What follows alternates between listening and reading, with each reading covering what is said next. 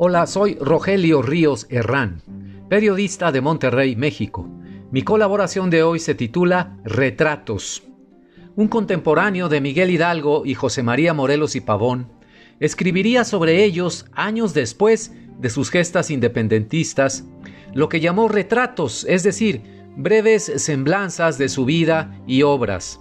La pluma aguda de José María Luis Mora nos dejó para la posteridad esos retratos de dos de los considerados padres de la patria en México, forjadores de la nación mexicana, que sacrificaron sus vidas en el altar del martirio para que naciera una nueva nación después de zafarse el yugo de la corona española, según reza la leyenda. Mora, español de sangre, contaba apenas con 16 años cuando el cura Hidalgo diera el grito de independencia en 1810, en el pueblo de Dolores, Guanajuato. Su familia, asentada en ese mismo estado, vio derrumbarse su patrimonio y arrebatadas sus tierras por los sublevados. Hombre educado, fue sacerdote, político e historiador, y tuvo en la obra México y sus revoluciones del año 1836 uno de sus escritos más profundos sobre la realidad mexicana, a la cual veía siempre en su oscuridad y luces. Más o menos de esa misma época vienen algunos de sus retratos en los cuales se reflejan los hombres de carne y hueso, con virtudes y defectos, sin esa aureola de divinidad que les atribuye la historia oficial.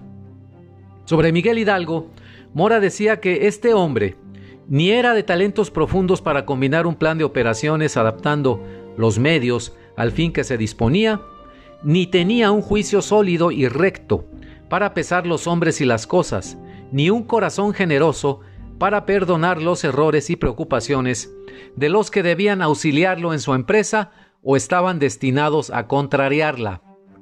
Muy poco deja ver la historia de bronce las debilidades de Hidalgo, acostumbrados como estamos desde niños a leer en los libros de texto que es un padre de la patria, el cual por definición es todo virtud sin defecto alguno.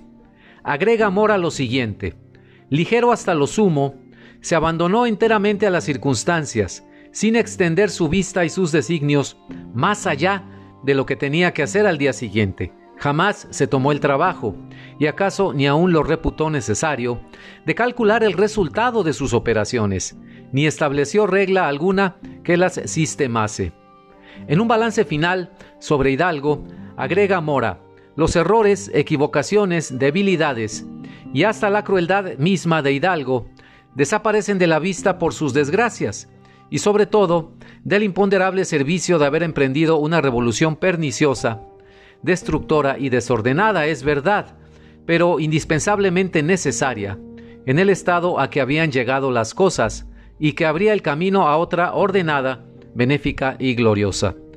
Sobre Morelos, el historiador liberal Mora dice que era hombre de educación descuidada, y en razón de tal, carecía de todas las prendas exteriores que puedan recomendar a una persona en la sociedad culta.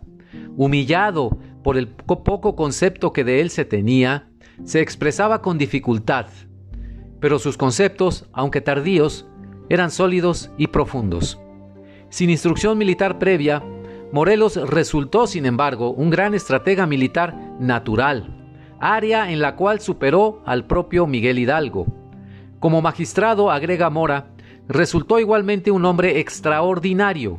Sin conocer los principios de la libertad pública, se hallaba dotado de un instinto maravilloso para apreciar sus resultados. Finalmente, nos dice Mora, eh, que Morelos fue duro y hasta cruel con los que militaban por la causa española. El supuesto derecho de represalias lo ejercía de la manera menos benigna.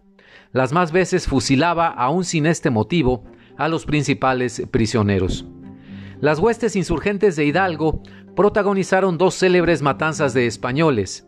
En la Alhóndiga de Granaditas, en Guanajuato, al vencer a los soldados realistas y desatar la masacre sobre las familias ahí refugiadas y el saqueo en toda la ciudad. Y en Guadalajara, la matanza de Oblatos, después de incautadas las propiedades de los españoles. Héroes de la patria, sí, pero con sangre en sus conciencias. Yo prefiero conocerlos así, ponderar su época, sus fortalezas y debilidades, su crueldad, como diría Mora, para comprenderlos, no para sacralizarlos. Muchas gracias.